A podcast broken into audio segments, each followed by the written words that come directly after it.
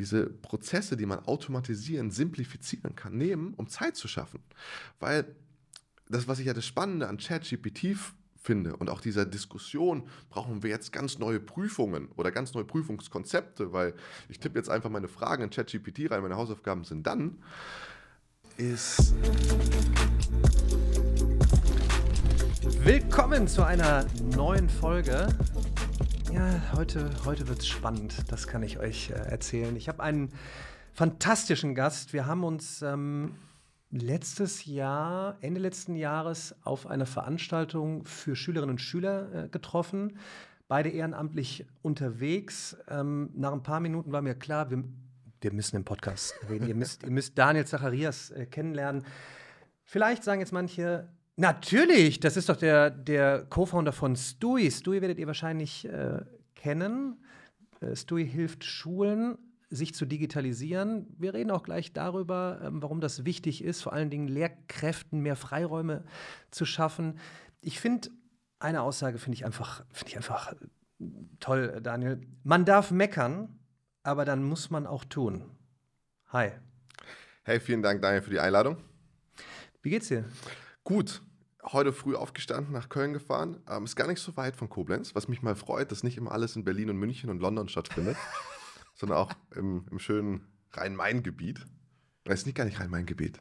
Das ist, äh, wie heißt das? Hier am, am Rhein. Wir sind am Rhein. Wir sind am auf Rhein. der, äh, die Kölner würden sagen, wir sind auf der richtigen Rheinseite. Aber du, ich bin, ich bin ja auch noch gar nicht lange hier. Ich komme aus Remscheid, ne? Also mhm. da können wir ja auch mal eigentlich hier von, von, mhm. von Dorfkind zu Dorfkind Von Dorfkind sprechen. Ja, wir, wir versuchen die Welt zu digitalisieren. Ähm, sag mal, wie, wie, wie, ist es, wie ist es, Schulen zu digitalisieren? Ey, es ist eine total spannende Journey. Ne? Man muss ähm, ja sagen, vom Schüler zum Schüler. Ich bin also nie ganz aus der Schule rausgekommen. Ne? Also damals selber Schüler gewesen, heute Software für Schüler. Irgendwie bin ich da festgeha ja, festgehangen. ähm, aber eine total interessante Perspektive, was ich jetzt über die letzten, jetzt sind es schon fast viereinhalb Jahre, ähm, Schulendigitalisierung mitgenommen habe. Ja, und ich glaube, viele Perspektiven haben sich geändert und bin, bin froh, heute über einige davon mit dir zu reden. Was, was spannend ist, ähm, du hast es ja während der Schulzeit praktisch nicht gegründet, aber die Idee ist da davon mhm. schon geboren. Das ist ja, das ist ja, wo wir uns, glaube ich, in Deutschland auch so, so schwer tun. Wir brauchen ja immer so einen Plan für die nächsten 100 Millionen Jahre und den müssen wir noch mal dreimal durchexerzieren. Dann fangen wir vielleicht irgendwann an und ähm, glaube, dein Co-Founder, ihr habt euch in der, in der Roboter AG irgendwie kennengelernt. Das ist ja. aber schon noch weiter her. Und dann machen wir eben kurz den, den vielleicht den Einmarsch. Ähm, in der, in der Oberstufe, oder? Habt ihr doch die genau. Idee entwickelt? Also es ist in der Oberstufe entstanden. Wir haben uns in der Lego Roboter AG äh, kennengelernt. Da hat man so Lego-Roboter programmiert und auch andere Sachen. Ich glaube, damals mein erstes Projekt war ein Taschenrechner. Und ähm, Jan habe ich kennengelernt, weil er derjenige war, der ihn dann gebaut hat. Ähm, ich habe da ganz frustriert irgendwelche Stack Overflow-Artikel zusammenkopiert, in der Hoffnung, dass das Ding dann rechnen kann. Und ähm, Jan ist der, der wirklich was von dem, was da stand, verstanden hat. Und äh, dann fing es an, dass wir uns viel ausgetauscht haben zum Thema Informatik. Ja, da gab es ja nicht so viele Leute. die ganz spannenden Themen, oder? ganz spannenden Themen. Und wenn man, ich glaube, das hat so die Informatik an sich, wenn man so viel über Informatik nachdenkt, denkt man viel auch in Problemen und Lösungen. Mhm weil ein Code soll ja eine Lösung darstellen. Und ich glaube, das ist auch die Besonderheit, warum viele der Startups heute viel mit Software zu tun haben, weil genau darauf kommt es an, wenn man ein Startup gründet, und zwar ein Problem zu lösen. Und das größte Problem eines Schülers, es klingt vergleichsweise klein, ja, ist aber damals gewesen, warum muss ich zur ersten Stunde in die Schule, wenn die eben ausfällt? Warum muss ich äh, mich irgendwie durch den Bus, ne, Dorf, von Dorf zu Dorfkind, ne, den Bus 30 Minuten über eine halbwegs gut gepflasterte Straße kämpfen, vielleicht noch irgendwie die Mathehausaufgaben abschreiben, um dann herauszustellen, das war alles umsonst. Oder warum kann der Wecker nicht eine Stunde später gestellt werden? Ne? Und dem Problem haben wir uns dann angenommen. Wie? Um, ähm, man ist in der, hier hören ja auch viele Schülerinnen und Schüler dazu, ne? Und das ist ja einfach spannend, diese Möglichkeiten die man jetzt eben hat, nicht nur ein, ein Problem dazu sehen, sondern lass uns mal eine Lösung machen. Ich glaube, es kamen zwei Dinge aufeinander. Einmal hat es extrem frustriert und ähm, ich bin meinen Eltern unglaublich dankbar für die Erziehung. Und die haben mich damals erzogen, wenn du meckerst, musst du auch machen. Und wenn du nicht machst, dann darfst du auch nicht meckern. Das heißt also, entweder du akzeptierst das, die Situation, das Problem, wie es ist und kommst damit klar, oder du, wenn du was verändern, also wenn du meckerst, musst du auch was verändern wollen, musst du Teil der Lösung sein wollen.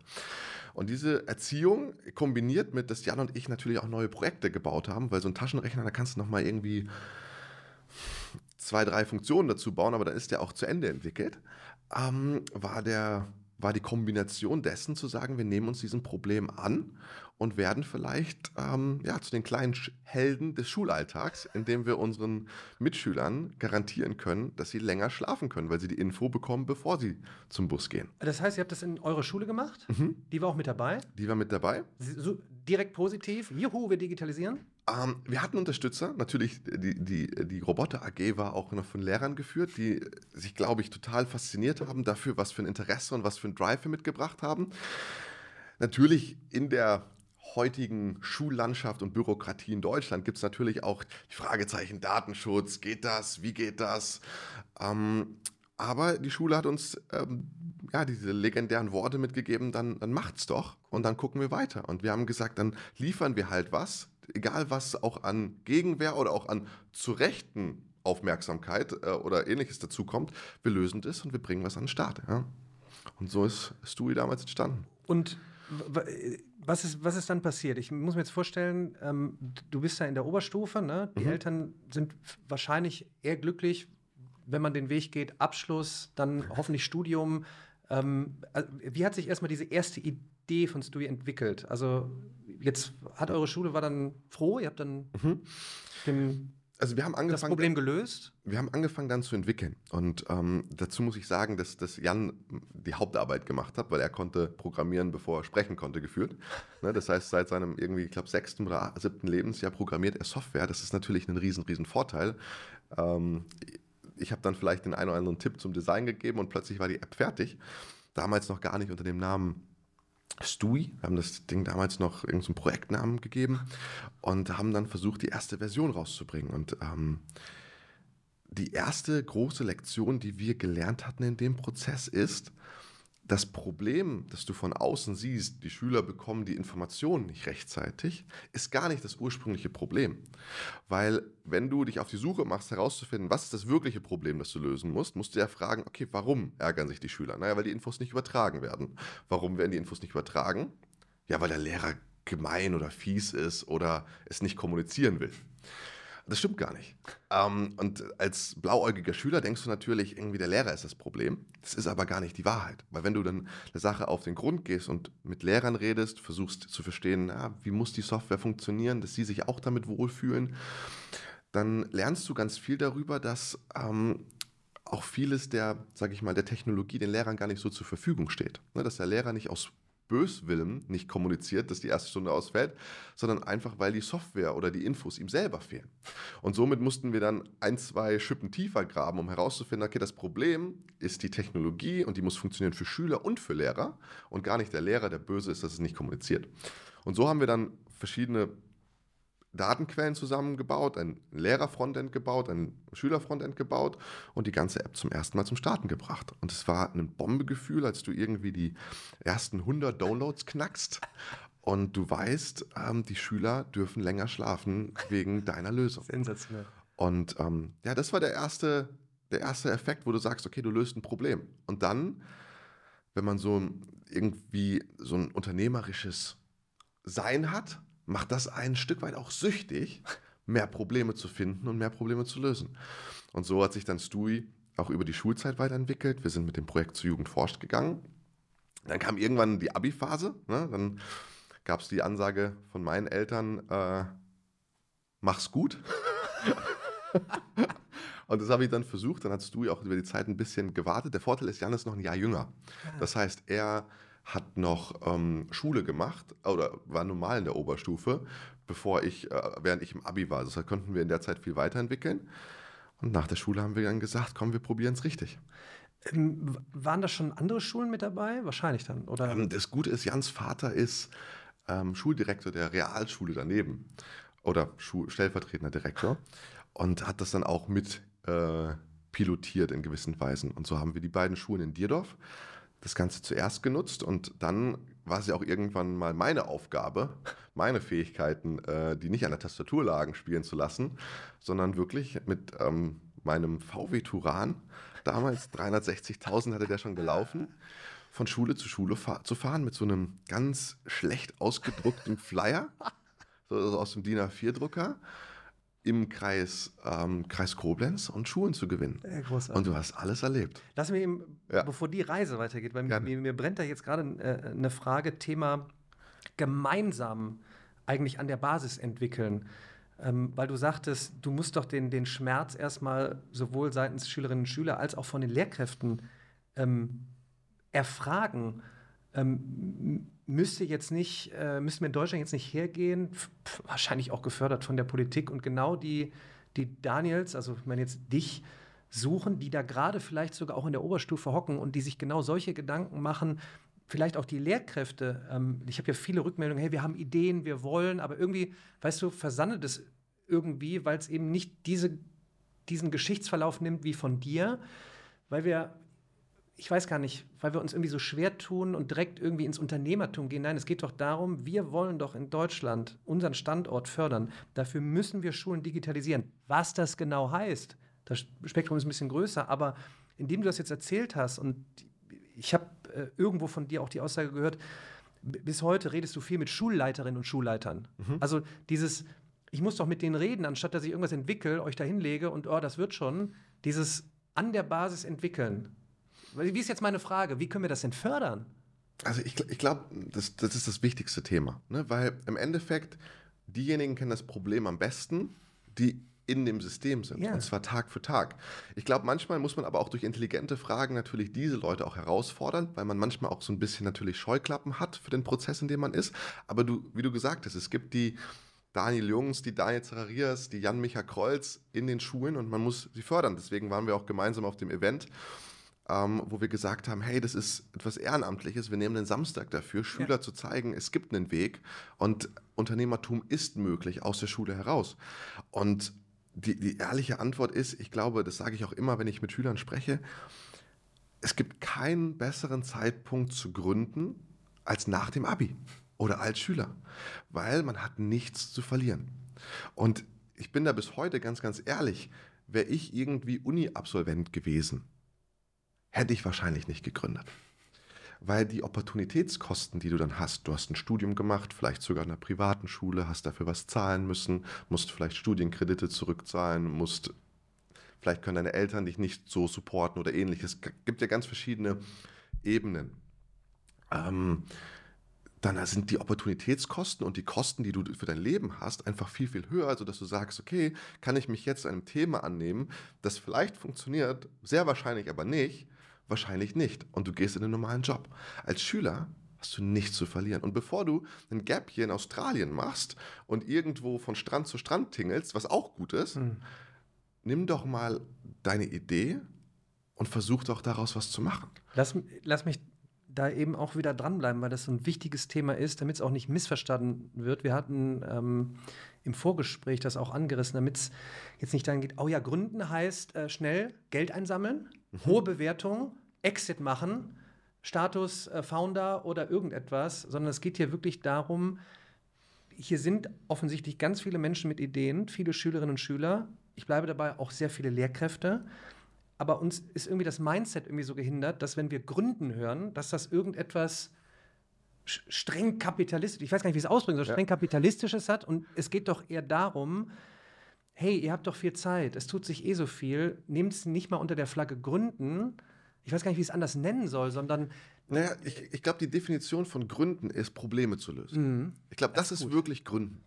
Und natürlich über die letzten Jahre DHDL und ähnliches. Mhm. Was entsteht, ist, dass Gründen bedeutet, Kapital einzusammeln, Investmentrunden zu machen und voranzukommen. Und das sind keine unwichtigen Themen. Mhm.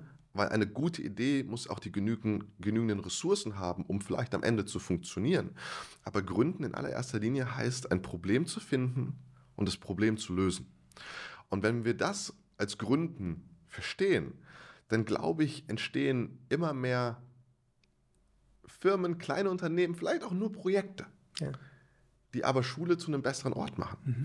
Und das ist, was ich, was ich mir wünsche. Und ich erlebe das auch immer mehr auf so Veranstaltungen. Gründen bedeutet ja auch gar nicht mehr nur, ich muss ein Unternehmen gründen. Manchmal ist es auch ein Projekt, das gegründet wird, das vielleicht Schülern hilft, äh, sich besser vorzubereiten auf Themen, die in der Schule so gar nicht unterrichtet werden. Oder Gründen bedeutet, etwas Sozialem hinterher zu, äh, zu jagen und einen Impact zu haben. Begründen bedeutet für mich, Probleme zu erkennen und sie zu lösen. Und ich glaube, wenn wir dieses Mindset haben und das auch prägen, dann wird die Welt morgen ein bisschen anders aussehen. Ein bisschen besser. Allein das, ähm, ich meine, wir nehmen jetzt gerade den Podcast auf in dem absoluten Hype von ChatGPT. Mhm. Will ich gar nicht näher darauf eingehen, weil da habe ich schon so viel Material zu. Wer weiß, dieses Jahr wird so viel passieren. Ähm, und das ist doch eigentlich auch wieder, es ist eben nicht mehr so wie früher, ja. Es, jahrelang geht irgendetwas, ich sage mal in Anführungsstrichen, gut. Es passiert in, in immer kürzeren Zeitabständen so viel. Und was gibt es Schöneres, äh, als sich kreativ ausleben zu können? Deshalb fand ich das gut, Gründen mal so zu sehen, als wir identifizieren Probleme, finden eine Lösung. Gibt es einen schöneren Ort als Schule, das gemeinsam zu machen, mit den Lehrkräften zusammen? Das finde ich ein äh, finde ich ein super Impuls. Und wer weiß, vielleicht mit dem Gespräch heute konnten wir den, den Anreiz wiedergeben. Mhm. Ich möchte nur ausdrücklich nachschießen jetzt, weil ich weiß, dass auch viele Lehrkräfte hier den Podcast mhm. äh, hören. Ja, aber ich bin doch reglementiert in der Schule. Ich glaube, irgendwie müssen wir da mal eine Ansage machen, Mensch, meldet euch bei dir, bei mir, bei wem auch immer. Ja. Und es gibt auch ganz viele, die es wirklich fördern. Lasst uns einfach mal machen. Das wollte ich mhm. einfach nur mal nachschießen, weil nach, nach der Corona-Zeit jetzt auch, habe ich mich gefragt, wo war denn jetzt der ganz große Ruck? Und ich glaube, der ganz große Ruck wird genau von den einzelnen Personen kommen, die sich nach solchen Impulsen jetzt sagen, wir machen wirklich einfach mal. Wir machen mal das, was der Daniel da gemacht hat, also du ähm, oder ich oder äh, mhm. was auch immer. Und daraus entsteht irgendetwas. Und da haben wir vorhin auch drüber gesprochen, deshalb greife ich das jetzt auch wieder auf. Dieses ganze Thema Bildung und Unternehmertum hat, ist irgendwie schwierig zu verheiraten. Warum? Ähm, ich weiß gar nicht, wie ich das jetzt auch wieder nennen soll kostenloser Zugang zur Bildung, mhm. aber trotzdem brauchen wir Unternehmertum mit Fokus auf den Bereich Education, um Innovation voranzutreiben. Ich glaube, es sind zwei Themen dazu. Das eine ist sicherlich ein Aufruf an alle Lehrer, alle Schüler, alle Eltern, die Ideen haben, die, die will ich zuallererst ermutigen, diesen nachzujagen und dann aber auch sich zu melden. Ich erinnere mich, ich glaube, vor zwei Wochen, äh, ist ganz spät abends, war 21 Uhr, ich am Flughafen, äh, gerade von einem Termin zum anderen, die Wochen aktuell sind sehr, sehr voll, hatten wir auch früher, äh, vorher drüber gesprochen. Und ich habe einen Call gehabt mit einer, einer Gruppe von Mädels, die ein Projekt in der Schule hatten, das einfach sich darauf konzentrieren soll, dass ähm, beispielsweise ja, Kommunikation zwischen Oberstufenschülern entsteht. Ne? Das Problem ist, du brauchst eigentlich eine Mitfahrgelegenheit, ne, weil der Bus vielleicht nicht so regelmäßig fährt in der Oberstufe. Dabei kennt sich die aus dem Mathe-Leistungskurs und die aus dem Bio-Leistungskurs nicht. Und die haben angefangen, ein eigenes Konzept zu entwickeln, noch gar nicht weit. Aber für sowas nehme ich mir bis heute Zeit. Nicht, weil es unser Unternehmen hilft, aber weil es genauso auch Leute wie mich heute damals bei mir gab, die mir zugehört haben, egal wie doof die Idee gewesen ist oder wir haben mal gebrainstormt, ob wir automatisch irgendwie den Wecker länger stellen können, wenn die erste Schule ausfällt. Wir haben es dann am Ende gelassen, weil das wäre eine Katastrophe gewesen. Stell dir vor, da ist ein Bug drin. Ja, dann kommt eine ganze Klasse zu spät. Aber solche Ideen einfach zu brainstormen, zu schauen, mein ein, zwei Tipps vielleicht zu geben, unsere Hilfe zu committen. Wir haben damals Leute gehabt, die nach der Schule Praktikum bei uns gemacht haben, die heute fest angestellt sind, auch ohne Studium. Ähm, es gibt ganz unkonventionelle Wege. Ich glaube, wenn man den Mut hat, sie zu gehen und den Mut hat, auch sich Unterstützung und Hilfe und Support oder auch mal einen Tipp zu holen, dann kann das was werden. Deswegen dazu ein großer Aufruf. Meldet euch gerne äh, direkt bei mir. Wir verlinken irgendwie eine Mail oder ähnliches und ähm, dann kriegen wir das hin. Und das einfach, weil ich das Thema so mag. Und das zweite, Unternehmertum und Bildung. Ich glaube, und es ist ähm, vielleicht manchmal eine unpopular Opinion, dass es gut laufende Unternehmen im Bildungssektor braucht. Ja, und dass auch nicht alles Non-Profit sein darf. Mhm. Weil ich glaube, dass dadurch das Unternehmen wachsen, Umsätze einfahren, Gewinn schreiben, darf dieses Geld auch wieder reinvestiert werden. Und zwar wo rein? In Bildung. Und auch wenn wir sind ja eins der wenigen Beispiele im, im, im deutschen, aber auch im europäischsprachigen Bereich, das viel auch an Wagniskapital oder Kapital eingesammelt hat. Aber wir nehmen Geld aus, aus der Wirtschaft, aus dem Kapitalmarkt und dürfen damit innovativere Ja, technische ja, Lösungen ja, bauen.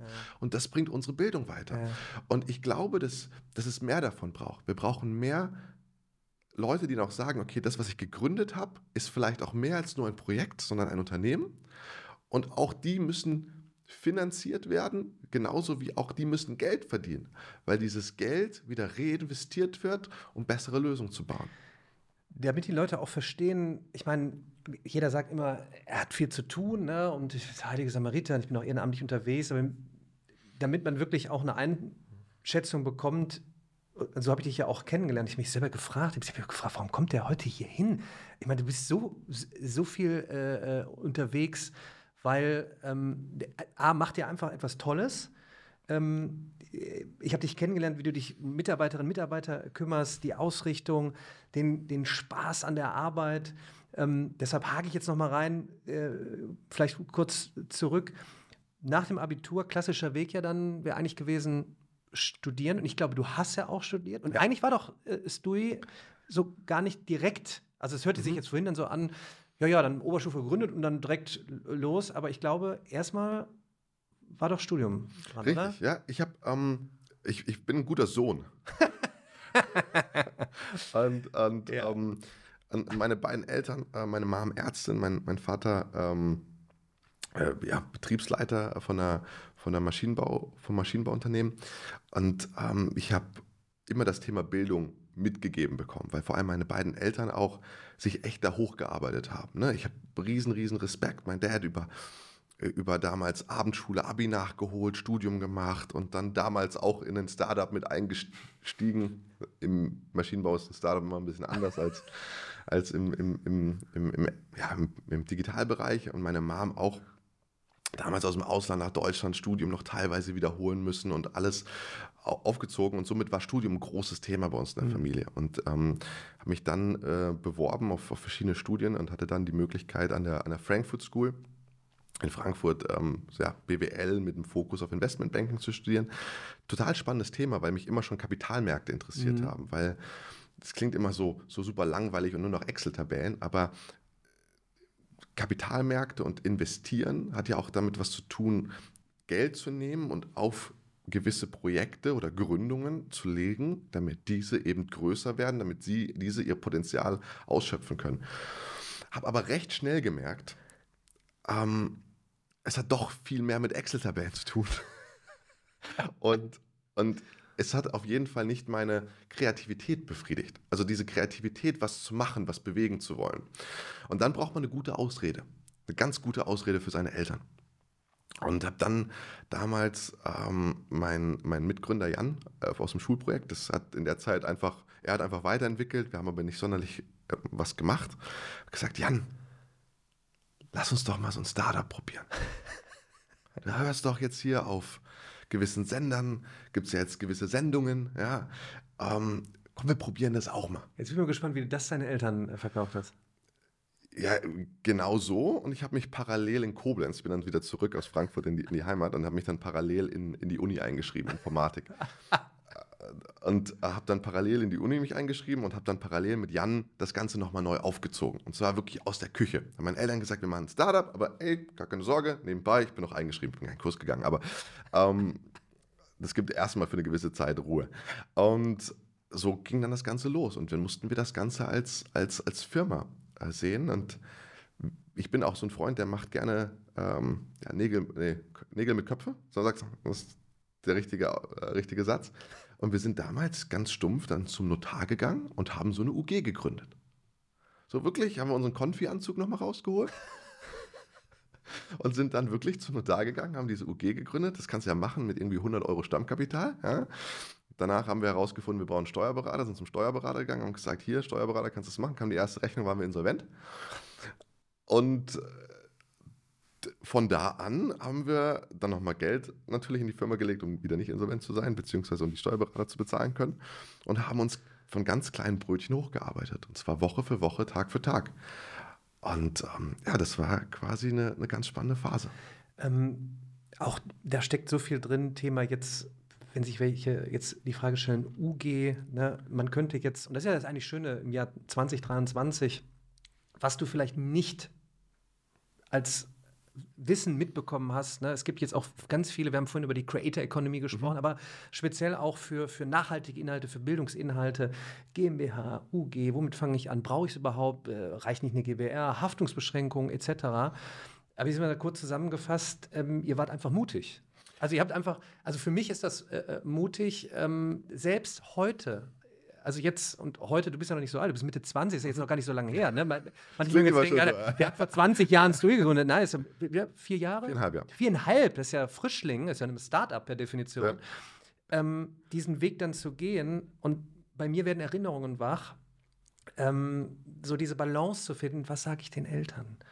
Ähm, warum kann man nicht offen damit umgehen? Also offener, sage ich jetzt mal. Ich, ich denke mal, viele stellen sich diese Frage und ich, noch gar nicht mal nur von Schülerinnen und Schülerseite aus, auch Studentinnen und Studenten, vielleicht sogar Lehrkräfte.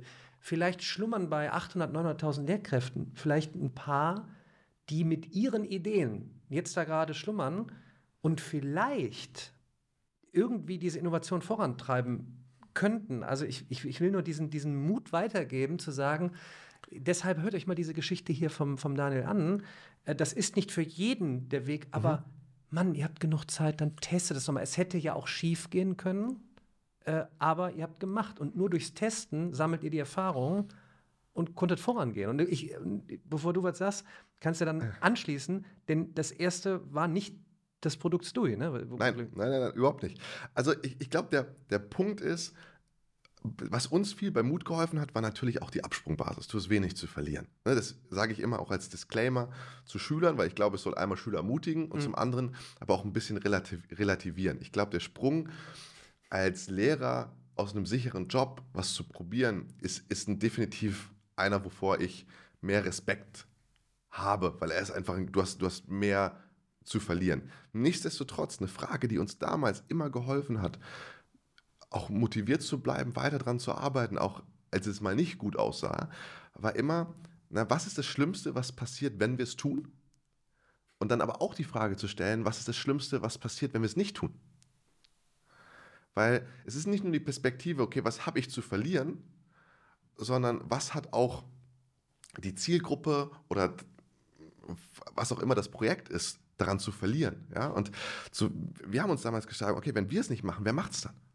Und wir sehen das als wirkliches Problem. Und wenn wir glauben, dass das nicht nur ein Problem des Martin-Butzer-Gymnasiums in Dierdorf ist, sondern ein Problem der deutschen oder zur europäischen Bildung, dann ist es unser Job, mutig zu sein und Gas zu geben. Und auf, auf die, die, die zweite Thematik, das erste Projekt bei Stui, wir hatten ja dann unsere unsere ähm, UG gegründet, dann waren wir kurz pleite. Dann haben wir kurz äh, irgendwie ein paar hundert Euro nachgeschossen. Das war jetzt auch nicht das Wildeste. Aber um, um dann die Rechnung zu bezahlen. Und dann haben wir gemerkt, Mist, jetzt haben wir monatlich Kosten. Das mhm. kostet ein Steuerberatergeld. Wir haben uns selber noch gar kein Geld ausgezahlt. Jan hat nebenbei irgendeinen Online-Shop programmiert. Ne, er hatte sicherlich den besseren Job. Ich musste Pizzabretter schleifen. War aber auch okay. Äh, lernt man hart arbeiten.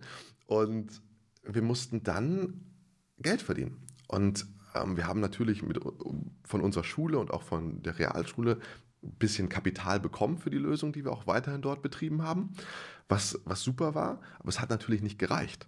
Wir hatten auch damals gar keine Ahnung, was hat eine Schule für Geld und was nimmt man für eine Softwarelösung. Das war ja alles irgendwie über den Daumen. Ne? Da haben wir, ich glaube, damals waren es 300 Euro oder 400 Euro im Jahr, weil wir gedacht haben, es klingt gut.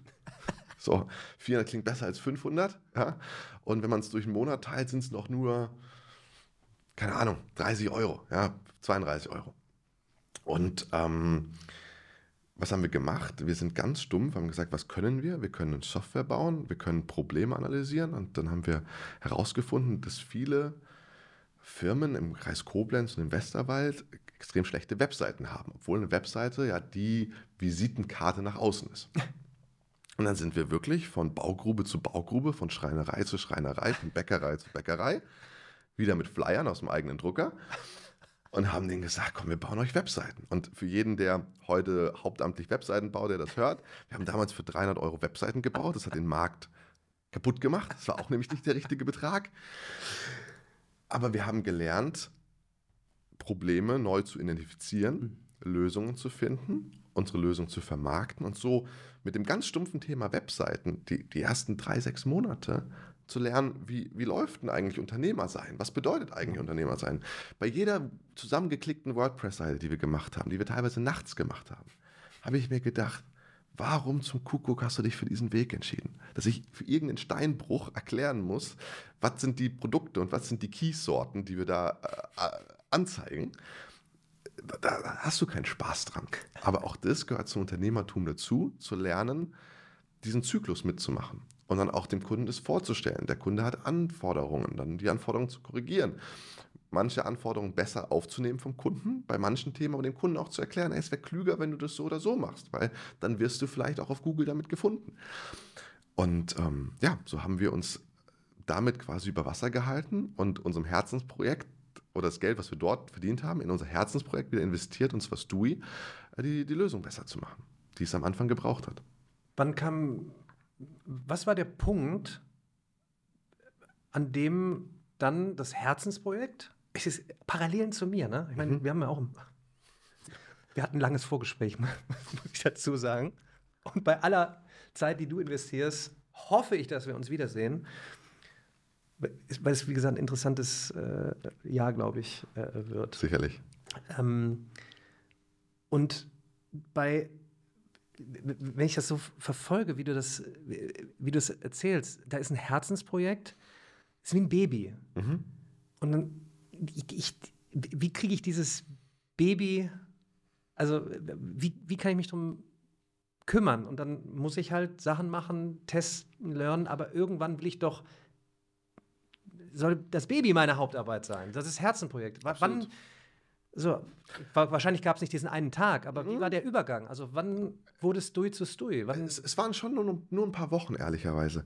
Bei uns war es der Punkt, wir haben eine gewisse Zeit gebraucht, die Software zu entwickeln. Ne, wir waren immer von Anfang an der Überzeugung, Software so früh es geht an den Kunden zu geben, auch wenn diese vielleicht noch fehlerhaft ist, ähm, weil wir glauben, dass wir somit möglichst schnell auch ein Feedback vom Kunden mhm. bekommen, auch nicht nur, was ist fehlerhaft, sondern was ist auch gut, was ist schlecht.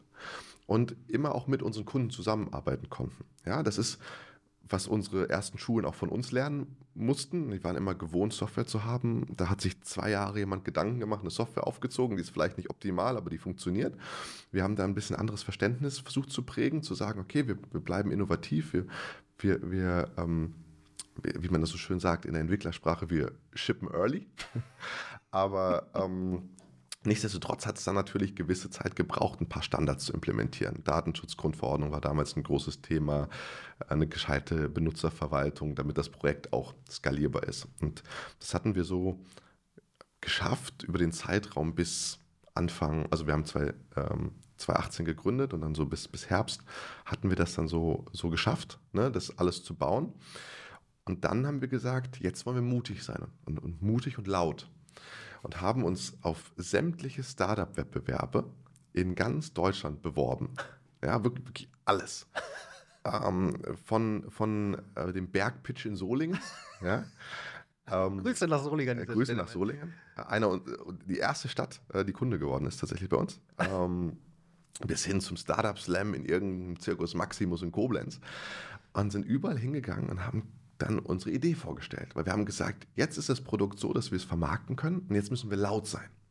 Bis heute etwas, was wir uns beibehalten haben, äh, wenn wir merken, es ist der richtige Punkt, auch laut zu sein, eine Meinung nach außen zu geben und zu sagen, hey, hier sind wir. Nicht Angst zu haben, ah, ist vielleicht ist doch nicht perfekt, sondern laut zu sein. Da muss ich mir parallel eine Frage notieren. Ich Gerne. Zu. Und ähm, dann sind wir raus, haben das überall rausgestellt und durften ein paar Startup-Preise gewinnen. Ne? Wir sind auch nicht die schlechtesten im Pitchen, äh, was, was sehr gut ist. Und ähm, ich glaube, wir hatten dann innerhalb von zwei, drei Wochen fast 40.000 gemacht. Nur mit Startup-Wettbewerbspreisen. ja? Äh, und das war Bombe. Dann haben wir erstmal die Domain gekauft, ist bis heute im Besitz, äh, pitchingcompany.com, weil wir gedacht haben, wir pitchen ab jetzt einfach nur Ideen und sammeln Preisgelder. Ähm, und dann kam aber jemand zu uns in der Zeit und hat gesagt, hey, wie wäre es, wenn ihr daraus, statt nur zu pitchen, wirklich eine Company macht? Wirklich, wir würden investieren und dann haben wir im, im Februar äh, nee, nicht im Februar, im, im Sommer 2018, Herbst, Sommer, Sommer, Herbst 2018, die erste Finanzierungsrunde gemacht. Bis dahin mussten wir auch noch zeigen, dass wir Kunden gewinnen konnten. Soling hat glücklicherweise einen großen Pilot mit uns gemacht, der auch dann den Investoren natürlich einen gewissen Trust gegeben hat. Und dann haben wir damals das erste Kapital eingesammelt, Summe 500.000. Und ähm, das war ein verändernder Moment. Und wir haben gesagt, von dem Zeitpunkt an lassen wir die Webseiten sein, konzentrieren uns auf unser Baby und machen das groß. Warum ein verändernder Moment? Weil du die Möglichkeit hattest, jetzt Ressourcen auf etwas zu investieren, von dem du überzeugt bist und weißt, durch zum Beispiel Kunden wie Soling oder unseren Schulen, dass es funktioniert. Du hast die Freiheit zu sagen, ich nehme und bündel meine Zeit, stelle vielleicht noch ein, zwei, drei Leute an und sage, wir gehen all in.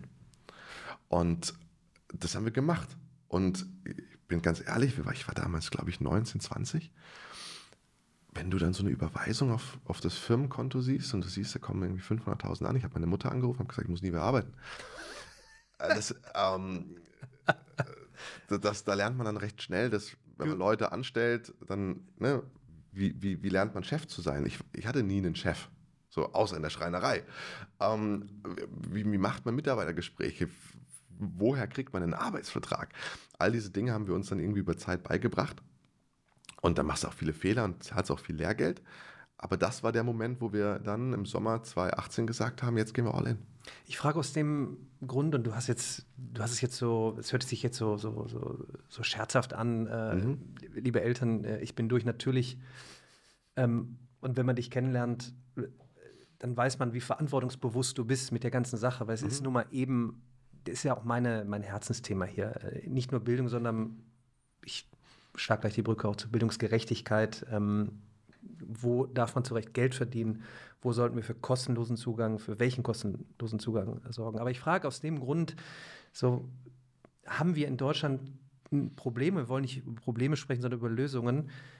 Es ist manchmal auch eben gut, mal Menschen einfach Kapital zu geben. Jetzt nicht, hey, hier ist ein Visionsfonds, äh, drückt einen Knopf, wir überweisen euch ein paar hunderttausend Euro, man sollte schon screenen und verfolgen, aber ich kriege in den letzten Jahren, und ich habe ein paar Rückmeldungen eben mhm. ähm, aus unterschiedlichen Altersbereichen, dass so viel, also ich spüre so viel Innovationskraft, aber ich merke, ich verspüre Angst und da können wir noch so oft sagen, ja, ja, traut euch einfach mal. Dann, dann hängen bei Lehrkräften halt vielleicht dann Jobs dran, die sich mhm. halt sagen, ich bin hier verbeamtet, ich gehe hier ein Risiko ein.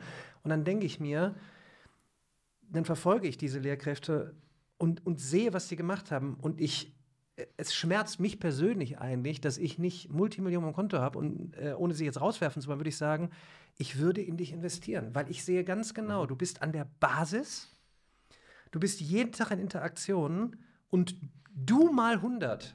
Das wäre für mich so eine. Wir haben vorhin über Visionen gesprochen. Mhm. Ähm, wann, wenn nicht dieses Jahr, wollen wir den großen Ruck machen? Und jetzt komme ich zurück zu meiner Frage. Ich hole ja immer gerne aus.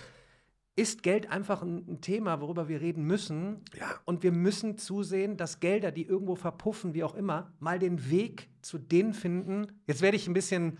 Du merkst jetzt, mein Kochen meine Emotionen wie kriegen wir es dann eben hin, dass die Gelder auch da ankommen, eben bei den Personen, die echt was bewegen? Also ich, ich glaube, zunächst mal müssen wir das Thema Geld mehr thematisieren. Mhm. Ich glaube, sowohl in der, in der Bildung, weil ich habe vieles von dem, was ich heute mache, gelernt, indem ich mir YouTube-Videos mit Leuten gesprochen habe oder Dinge gegoogelt habe.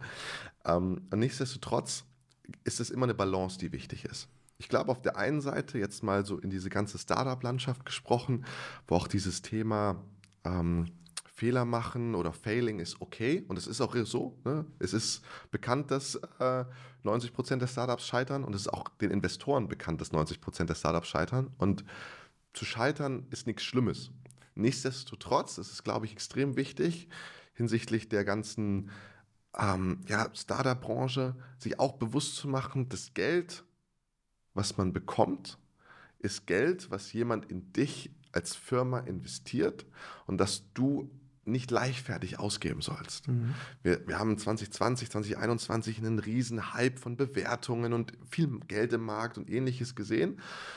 Und wir haben von Anfang an gesagt, ey, das Geld, was wir bekommen, das, das müssen wir an den richtigen Stellen investieren. Und das will ich verantwortungsbewusst investieren. Ich habe es am Anfang gesagt, meine Mutter ist Ärztin, das ist klassisches Unternehmertum. Ne? Du bringst eine Leistung, kriegst Geld, am andere ist ein schwarzer Strich. Als ich meinen Eltern erzählt habe, wir verbrennen jeden Monat Geld, ja, weil wir mehr investieren, als wir einnehmen. Das ist aber notwendig, um zu einer gewissen Größe zu wachsen, genug Schulen zu erreichen. War das ganz ungewohnt, auch für mich ungewohnt. Es ist aber okay, das zu tun, solange man es verantwortungsbewusst tut. Solange man sagt, okay, ich investiere in die Themen, die ich vorher getestet habe. Ich spreche meinen Businessplan mit meinen Investoren durch. Bis heute machen wir jedes Jahr eine Planungssession über drei Monate, erklären den Investoren nicht nur, dafür brauche ich Geld, sondern auch, warum wir glauben, dass es die richtigen Themen sind. Auf der anderen Seite dürfen wir auch nicht Angst vor Investoren haben. Ähm, ich habe ganz viele Fragen aus dem privaten Umfeld, auch von anderen Lehrpersonen oder also aus der, aus der Schullandschaft oder auch von Freunden bekommen, zum Thema, hey Dein, du hast ja jetzt Kapital aufgenommen. Stehen die dir nur mit dem Messer am Rücken, ja, äh, und du darfst keinen falschen Schritt machen. Oder sagen die dir nur, was du zu tun hast. Mhm. Nein, ich habe über die letzten fünf Jahre nur positive Erfahrungen mit unseren Investoren gemacht. Klar, manches Thema hat man eine andere Meinung zu oder zu manchen Themen sieht man Dinge anders, aber dann werden die am Tisch diskutiert und die richtigen Argumente gewinnen. Oder auch hinsichtlich unserer Planung. Wir haben immer auch von den Investoren die Frage kommt, ja, was denkt ihr ist der richtige Weg und wie können wir euch unterstützen? Unterstützen auch Leute reinzunehmen, neben dem Kapital. Euch unterstützen, vielleicht die eine oder andere Tür zu öffnen im Netzwerk. Ich glaube, Geld und Investoren sind nichts Schlechtes. Und ich glaube, dass die eine Brücke bauen können ähm, zwischen großartigen Ideen und kleinen Projekten, die schon entstanden sind, die wirklich Probleme lösen, diesen mal 10, mal 100 Faktor zu schaffen, um das Problem on Scale zu, zu lösen. Weißt du, wo ich das Problem, also ich versuche jetzt zu identifizieren und zu lernen, auch in, in, in, in solchen Gesprächen ähm, mit dir. Ich, ich, nehme jetzt mal deine, mhm. deinen Input von gerade. Das finde ich relativ klar. Da, da bist du mit deiner Company, ihr seid in einem Bereich unterwegs, ihr, ihr kommuniziert mit dem Endkunden in der Schule ähm, da ist Know-how, dann ist der Investor, der glaubt an euch. Aber das ist jetzt so ein Investor aus klassischer Sicht, ein mhm. Investor, der in eine Kapitalgesellschaft mhm. äh, am Ende des Tages investiert mit irgendwann einem Return. Und ich versuche jetzt in, in, in, dieses Thema Bildung zu gehen und nehmen wir jetzt mal Kapitalgesellschaften weg, sondern nehmen wir mal das Beispiel Schülerinnen und Schüler und, und Lehrkräfte. Da ist für mich Investor nicht der klassische Investor, sondern Investor ist auch zum Beispiel eine Stiftung. Mhm. Da ist die Politik für mich äh, äh, Investor.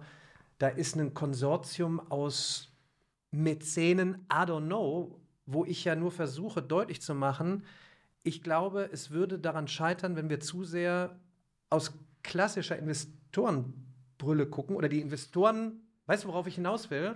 ich, suche, ich suche nach mhm. einem, ich weiß nicht, wonach ich genau suche. Ich glaube nach einer Möglichkeit, und da muss nicht direkt eine Lehrkraft eine Kapitalgesellschaft gründen, sondern. Nein, es, es, fängt, es fängt, ja schon viel früher an. Das beste Beispiel ist der Förderverein. Hm. Also, ne, der, der Förderverein ist, wenn du so willst, das kleinste Family Office oder die kleinste Stiftung, äh, die du haben kannst. Und in vielen Schulen ist der Förderverein sehr, sehr stark, hm.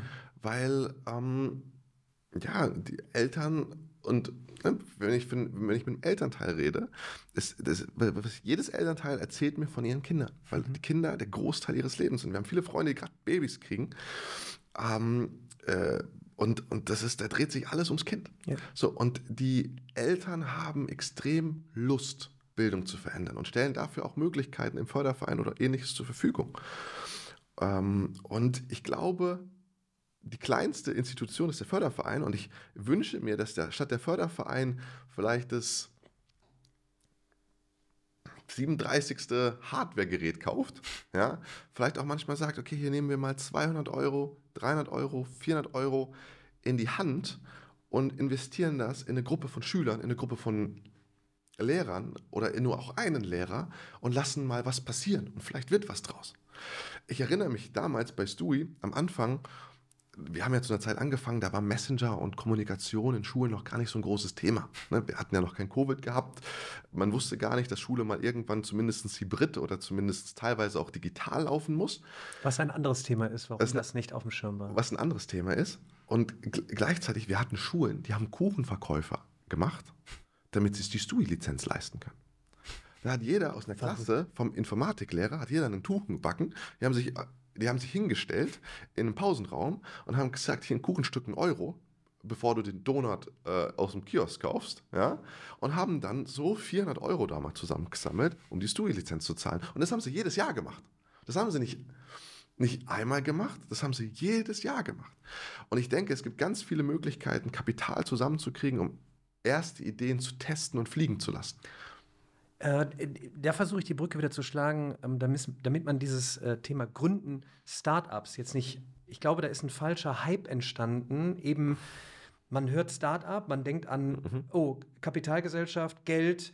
Nein, allein das, da ist ein kleines Startup, nämlich die, die Kuchenverkäuferbande. Ja. Das ist ein Startup, die ein Problem erkannt haben. Da ist, eine, da ist etwas Tolles, was wir finanzieren müssen, deshalb mhm. verkaufen wir Kuchen, sage ich jetzt mal so. Ja. Und das irgendwie in das Mindset zu bekommen um den Ort Schule, du hast jetzt angesprochen, ähm, hybride Zukunft, die, die, die, große Frage, so wie sieht denn jetzt so die Zukunft der Bildung aus? Was ist vor Ort versus digital? Ja, wir werden weiterhin vor Ort zusammenkommen, weil es eben wichtig ist. Ähm, nur was machen wir vor Ort? Und den Ort Schule äh, und Schule für mich immer wieder reingeworfen, für die, die die Podcasts von mir früher nicht gehört haben, Schule ist ein Ort, wo Lernen und Lehre zusammenkommen. Mhm. Für mich ist Uni eine Schule, für mich ist ein Unternehmen eine Schule. Du wirst mhm. wahrscheinlich bestätigen, du lernst auch immer jetzt noch äh, äh, mit dazu. Können wir gleich nochmal drüber sprechen. Ja. Äh, äh, Thema, wie du die Firma auch führst. Aber diesen Ort Schule, so, was machen wir? Ja, da werden Geräte stehen, da muss Software sein, es muss eingerichtet sein die Kommunikation muss laufen, digitalerweise, aber bitte lass uns doch jetzt mal Speed machen im Jahr 2023, damit die 45.000 Schulen sich nie mehr darum kümmern müssen, äh, äh, ob wir den richtigen Button haben, die richtige DSGVO-konforme Plattform hier, sondern damit genau das vor Ort, ach, jetzt fällt mir das deutsche Wort nicht an, flourishen kann, also sich mhm. entfalten. Äh, entfalten, blühen, blühen ja. kann. Das war jetzt meine, meine Flammrede. Mhm. Ähm, ich wollte nur noch mal darauf hinaus, dieses Beispiel von dir, was jetzt so banal klingt, Förderverein, Kuchenverkäufer, um sich etwas zu leisten, da mehr Licht drauf zu geben und alles drumherum, Thema Digitalisierung, jetzt KI, Hilfe, Hilfe, Hilfe, ja, das ist drumherum. Wir müssen doch irgendwie so den, den Raum schaffen äh, dafür. Und ich glaube, wir, wir haben von Anfang an bei uns intern in, in der Firma zu, zu prägen. Es klingt wie so, eine, wie so ein Satz, den du auf dem Kühlschrank als, äh, als Magnet knallst, aber dieses wirklich, dieses Work smarter, not harder. Ne? Dieser Kuchenverkauf ist für mich ähm, ein, wir wollen etwas, wir haben die finanziellen Ressourcen nicht, Jetzt kann ich den langen Weg gehen, äh, in der Schule genug ähm, Politik zu machen, damit die dann wiederum zur Stadt gehen, damit die Stadt wiederum zum Land geht und irgendwann in drei Jahren hat man das Kapital dann im nächsten Haushalt. Nee, sie haben gesagt, okay, Schritt eins ist, wir wollen Teil der digitalen Revolution oder der digitalen Evolution sein. Und was, was tun wir dafür? Wir brauchen Geld und wir müssen eine smarte, schnelle Lösung finden. Und das ist der Kuchenverkauf da hört es dann nicht auf. Dann muss man natürlich trotzdem den Weg wieder zurückgehen und die Stadt abholen, der Stadt zeigen, guck mal, jetzt haben wir ein digitales Tool, dadurch sparen wir uns x Zeit, ist das nicht was für die ganze Stadt? Kann die Stadt das vielleicht nicht aus ihrem Budget tragen? Und ich glaube, das ist dieses, was wir von Anfang an bei Stool geprägt haben, auch bei uns intern, ähm, work smarter, not harder, ja, aber dann nicht immer, es gibt keine Abkürzung. Du musst den Weg am Ende trotzdem gehen und alle mitnehmen. Und heute, ich rede viel über Schulen ähm, und unsere Hauptkunden sind Länder und, und Schulträger, also Kommunen, Städte etc. Weil wir diesen Weg gegangen sind, Schulen zu zeigen, was der Effekt ist, aber dann auch nicht da aufgehört haben, sondern wieder zurück ins System des Schulträgers, zurück ins System des Landes, um zu zeigen, okay, wir können diese Case Study, diesen Best Case in die Breite treiben. Mhm. Und das macht ja Stu ja auch. Ne? Wir, wir sagen ja von Anfang an, wir gehen nicht in den Nachmittagsunterricht. Natürlich ist es leichter, einen Elternteil zu überzeugen, also glaube ich jetzt, ne, ohne das mal gemacht zu haben, einen Elternteil zu überzeugen, 10 Euro für irgendwas zu zahlen. Ja, weil das Elternteil auch sagt, okay, vielleicht diese, diese 10 Euro habe ich, je nachdem, von wo man kommt, locker und wenn es meinem Kind hilft, ist super. Ja? Aber damit wir Chancengleichheit mhm. fördern und damit wir Schule im Grundsatz verändern und digital transformieren, müssen wir an den Kern zurück und das ist die Schule. Und der Schule ist ein Ort, da waren, sind wir beide uns einig, gibt es auch andere Perspektiven, aber sind wir beide uns einig, das ist ein Ort, der vor Ort bleibt. Wir werden nicht plötzlich nur noch digitalen Unterricht haben und der Schüler sitzt in, in Dubai und der Lehrer in Singapur. So, das, das, das, das, das wird vielleicht mal irgendwann, aber nicht in naher Zukunft. Und wir können nicht uns auf Innovation stützen, die vielleicht irgendwann mal kommt, sondern wir müssen im Hier und Jetzt transformieren und im Hier und Jetzt die Schritte gehen. Und das heißt, was ist unsere Aufgabe heute bei Stu? Ich habe das dir am Anfang gesagt, dass wir uns äh, auf dem Event getroffen haben, hast gesagt, und was macht ihr aktuell? Ne? Habe ich gesagt, ja, wir machen die unsexy Themen in Schule.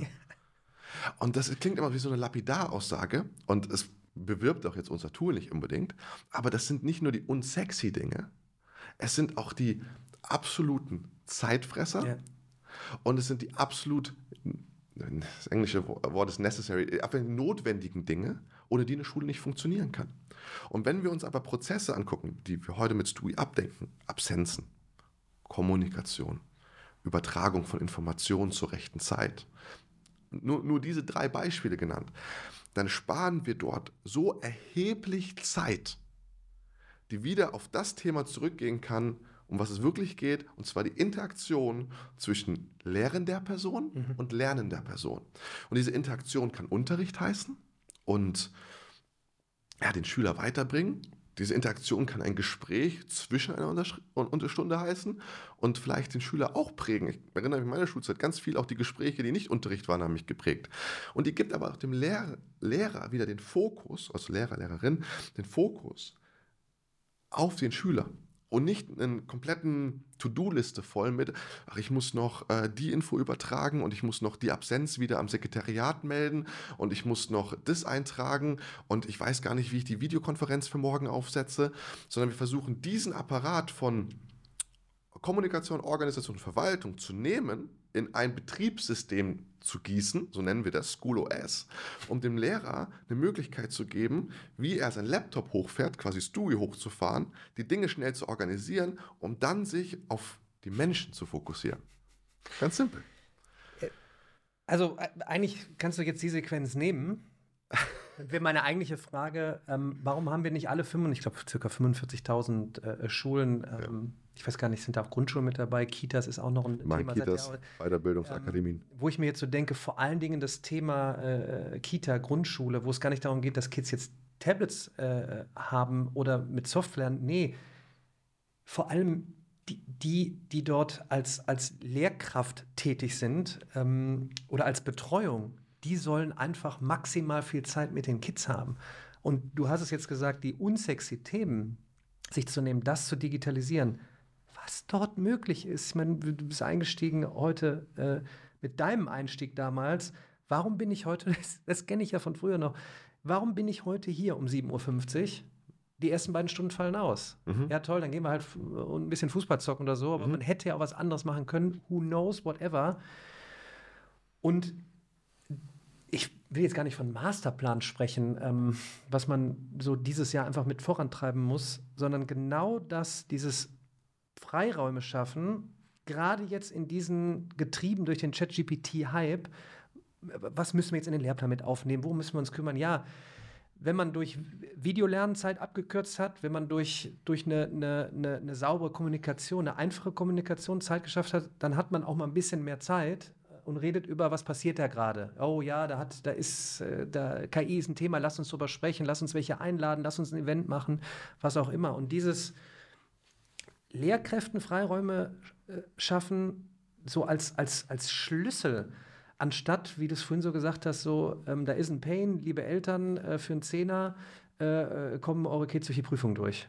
Sorry, das ist doch, dieses, das ist doch, ich meine, jetzt, ich will jetzt nicht zu visionär äh, klingen, und du sagtest vorhin auch, es, der Apparat läuft noch so, wie er läuft, aber wir sind jetzt gerade in der Diskussion, wie sieht die Zukunft von Prüfungen aus? Mhm. Wie sieht die Zukunft von Inhalten aus? Und bevor wir jetzt den neuen Lehrplan schreiben, das hatte ich mir ja auch noch notiert, den, Wiss, den kennen wir doch gar nicht, weil sich ja. doch eh so viel ändert. dann lasst uns noch mal diesen, dieses überflüssige, drücke ich den Knopf, geht mein Laptop heute an, kommuniziere ich sicher, kommuniziere ich überhaupt, lasst uns das doch lösen. Jetzt sind die Lösungen da. Jetzt komme ich doch zu meiner Frage, warum sind nicht alle 45.000 Schulen, ich will nicht sagen digitalisiert, sondern so auf dem Wege der Digitalisierung, mhm. dass man sich entwickelt? Woran scheitert es? Daniel? Das ist eine sehr schwierige Insider. Frage. Uns, uns gibt es noch nicht so lange. okay.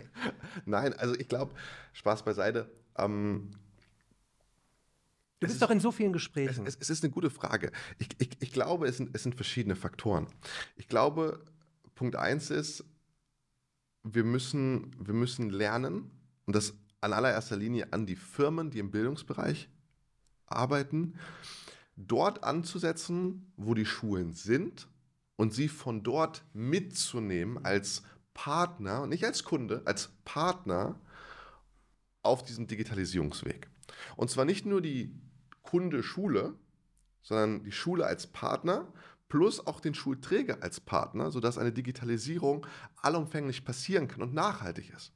Weil wenn die einzelne Schule sich auf den Weg macht, aber du den Schulträger vergisst, dann kommt der Schulträger irgendwann und sagt, oh, aufgrund von eine Ausschreibung, haben wir jetzt ein anderes Tool und dann wird die Schule wieder overruled. Das heißt, die Schule verliert dann wieder das, was sie sich aufgebaut hat. Das heißt, großes Shoutout an alle Unternehmen im Bildungsbereich. Wir müssen es schaffen, die Schule da abzuholen, wo sie ist, sie als Partner zu sehen, den Schulträger als Partner zu sehen und diese mitzunehmen. Ich glaube, das ist die Verantwortung, die wir haben. Und ich glaube, die Verantwortung, die die Schulen haben, ist zu sagen, wir machen uns auf eine Reise. Und auch wenn die Reise vielleicht das eine oder andere Jahr länger dauert. Man muss in Bewegung bleiben. Und wir sagen immer ganz oft, STUI ist in unserer Sicht der allererste Schritt dahin. Warum?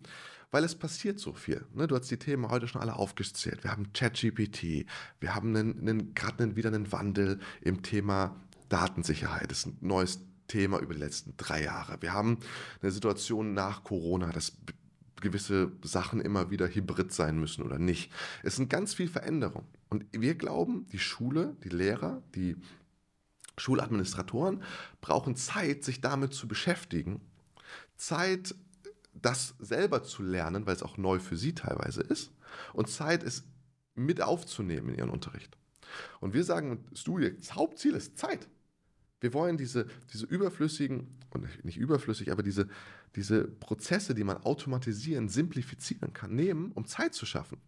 Weil das, was ich ja das Spannende an ChatGPT finde und auch dieser Diskussion, brauchen wir jetzt ganz neue Prüfungen oder ganz neue Prüfungskonzepte, weil ich tippe jetzt einfach meine Fragen in ChatGPT rein, meine Hausaufgaben sind dann, ist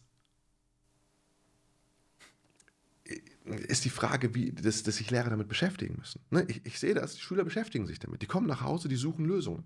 Und ich finde das, und das ist sehr unpopular Opinion, ich finde das gar nicht schlecht, dass Schüler plötzlich einfach mal ein Chat-GPT eingeben und gucken, Ganz im Gegenteil. Wie, wie das funktioniert. Machen. Ich habe Aussage, äh, hab Aussagen von Professoren. Die sagen, bitte, ihr könnt damit cheaten, tut es, damit wir gemeinsam auf die Reise gehen, wie wir vielleicht ja. gemeinsam dann Prüfungen neu gestalten. Es spricht ja nichts gegen, ich möchte doch wissen, auf welchem Wissensstand ich in einem Thema bin. Aber jetzt ist das da. Was sollen wir jetzt machen? Sollen wir es verbieten? Ja, und ich habe eine hab ne kleine Schwester, die ist, die, die, die ist 17, ist äh, extrem kluger Kopf. Und die, die, die, die hat ein iPad. Damals, ich habe nachgeschlagen und gesucht und sie ist viel klüger. Sie hat ein iPad und sie, sie ob, ob sie jetzt ChatGPT nutzt, weiß ich nicht, aber äh, diverse andere Tools, um, um schneller zu sein. Oder auch die haben ja teilweise mittlerweile auch so Shortcuts drauf in diesem Good Notes Programm, einfach Copy-Paste, zack, zack, zack, fertig. Und ich glaube, dass das gar nicht schlecht ist, sondern das einfach uns als ganzes Bildungssystem herausfordern kann. Was wir aber tun müssen, ist den Lehrern die Zeit einzuräumen und den Freiraum einzuräumen, sich damit zu beschäftigen. Weil wenn die Zeit von Lehrern mit administrativer Arbeit oder IT-Arbeit oder organisatorische Arbeit eingenommen wird, gleichzeitig die Stunden für Themen außerhalb des Unterrichts, also für IT-Themen oder andere Projekte, immer weiter vom Land gestrichen werden und der Lehrer dann auch in so eine Drucksituation kommt mit neuen Themen, dann passiert das. Bei einigen Lehrern können damit sehr gut umgehen und andere Lehrer, denen fällt das schwer, weil die dann auch irgendwann überlastet sind. Und ich kann das total verstehen. Ich kenne das ja in meinem eigenen Joballtag. Wenn ich meinen Kalender nicht im Griff habe und meine Dinge nicht so koordinieren kann, ja, weil es immer mehr wird, wovon ich gar nichts kann, sondern es von außen kommt, dann bin ich irgendwann auch überlastet und kann den wichtigen Themen nicht die Zeit geben und nicht die Aufmerksamkeit geben und dann werde ich irgendwann gestresst. Das, das, geht ja jedem von uns so.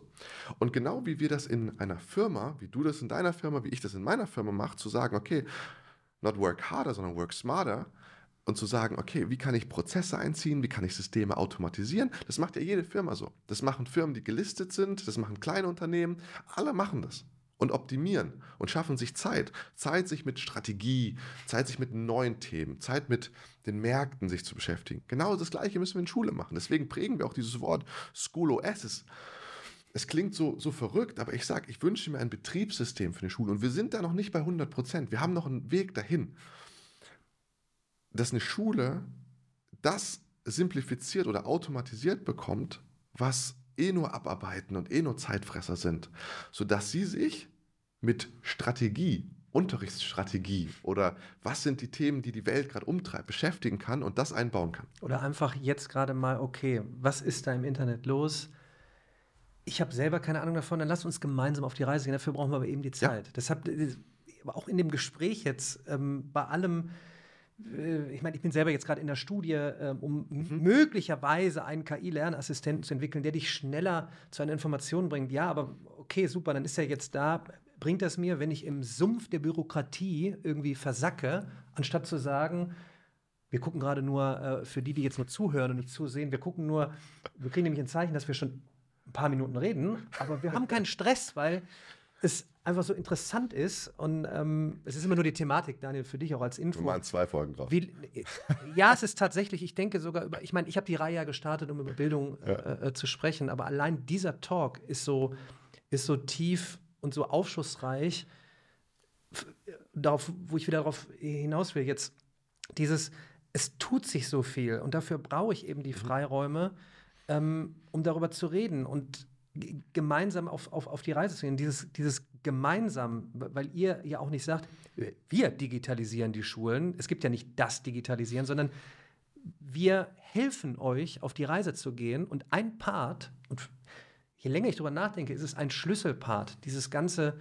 macht diesen Ort doch einfach mal schlank und, und rank, sodass du dich nicht um das nächste DSGVO-Thema und Chat und äh, äh, äh, Unterrichtsplanung kümmern muss. Und ich glaube, das könnte ein echt mega Hebel sein, der dann auch den Lehrkräften entsprechend Freiräume gibt und die dann sich entfalten lässt. Und dann komme ich trotzdem wieder zu dem Punkt, äh, weil ich weiß schon, dass ein paar Rückmeldungen kommen werden von Lehrerinnen und, und, und Lehrern. Alles klar, wir haben eine Idee, was jetzt? Wir kamen in dem Talk jetzt, du hast DHDL gesagt, die Höhle der Löwen. Eigentlich müsste man eine die Hülle der Löwen für Schule. Schulen machen.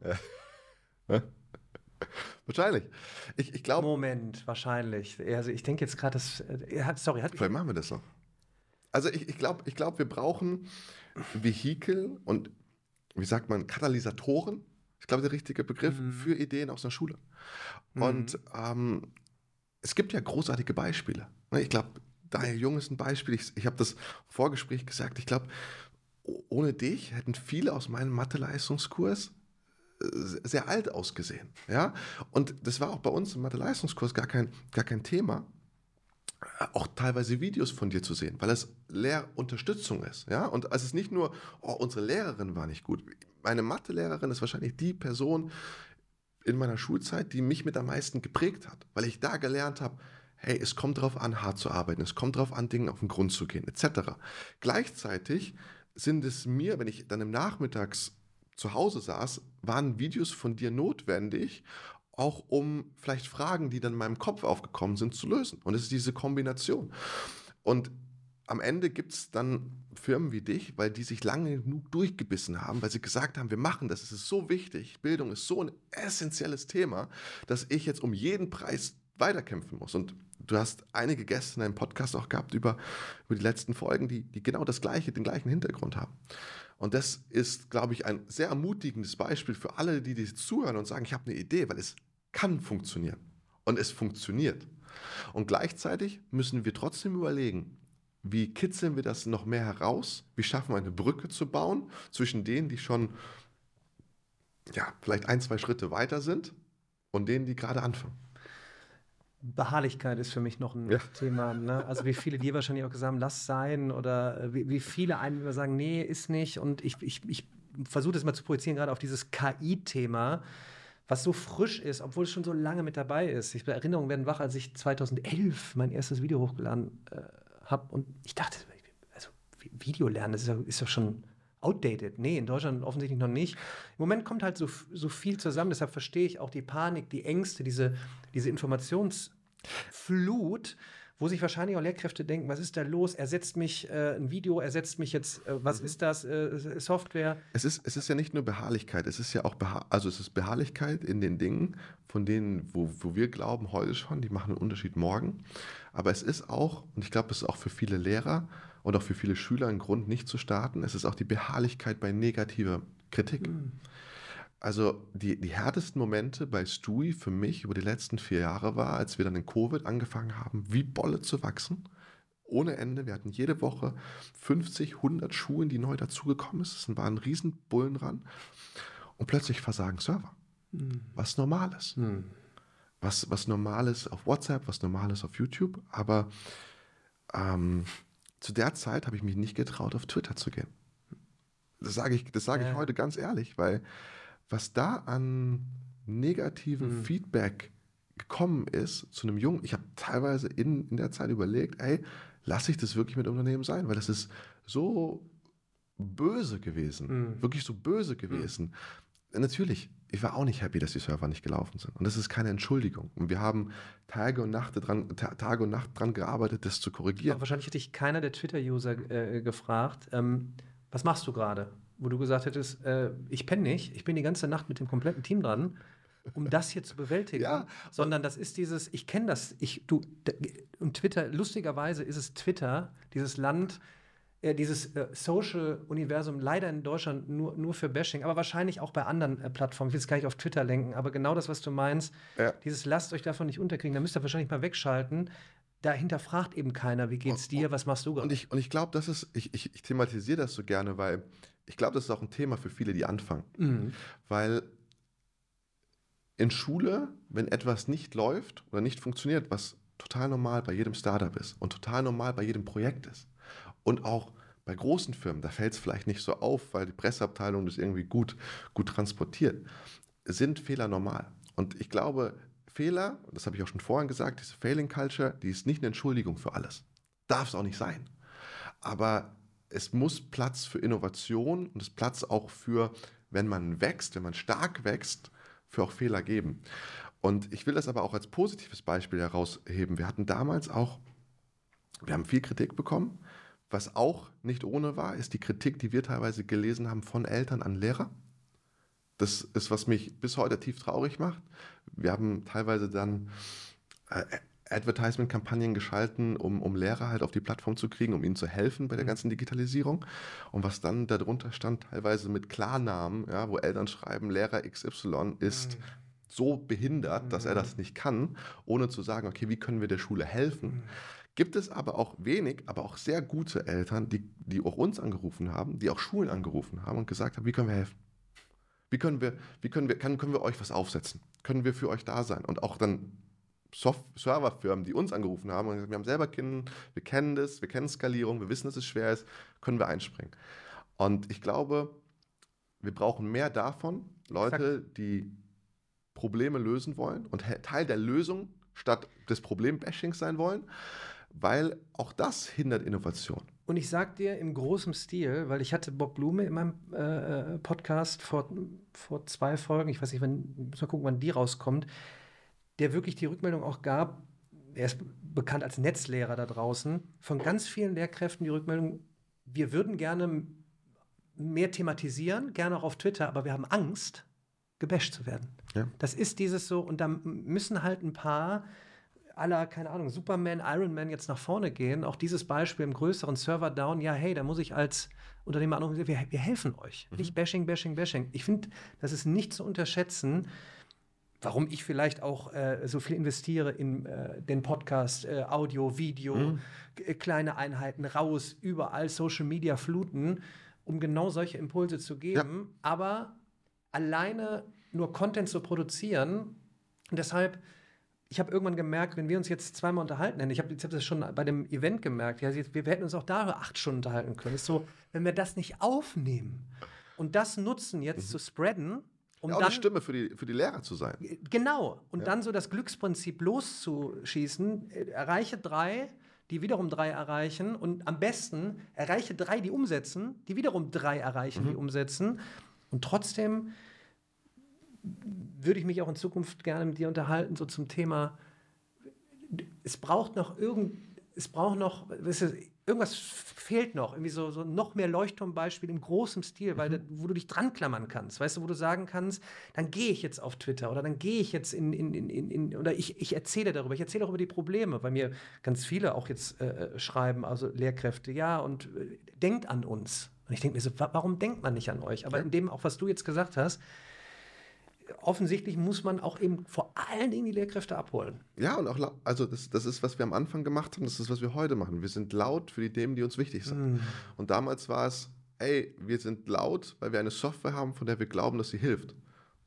Das sind wir heute auch. Heute sind wir nur auch in so vielen Schulen schon drin, dass wir auch diese Probleme sehen. Ja, dass, dass da auch Angst, ähm, dass auch so, sowas, wie gerade eben angesprochen, auch Innovation hindern kann. Ja, und deswegen Lass uns lauter laut sein. Ich habe es jetzt, ist, was ich mir für notiert laut sein. Ja. So, dann wollte ich mir eigentlich eine Frage notieren, aber die Frage ist im, das ist im großen Stil. Vielleicht stelle ich die gleich noch. Ich habe aber noch ganz andere Fragen. Weil du nun mal 170 Mitarbeiter jetzt? Ja. 170 Mitarbeiter, Verantwortung, Gehälter. Ja. Da steckt viel dahinter. Ähm, ich will jetzt gar nicht wissen. 200 hoffentlich bald. Ja.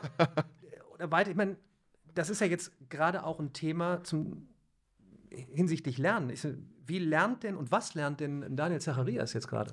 Jetzt gerade. Das ist eine sehr gute Frage. Ja. Um, ähm, wieder dazu der Anfangsfrage. Ich, ich sage immer, dass das Thema mit 170, wenn ich jeden Tag denken würde, wir haben 170 Mitarbeiter, deren Gehälter ich zahlen muss und was ist wenn, oh, ich glaube, das wird mich ziemlich, ja, ich glaube, einschüchtern ist das falsche Wort, aber ziemlich lähmen. Mhm.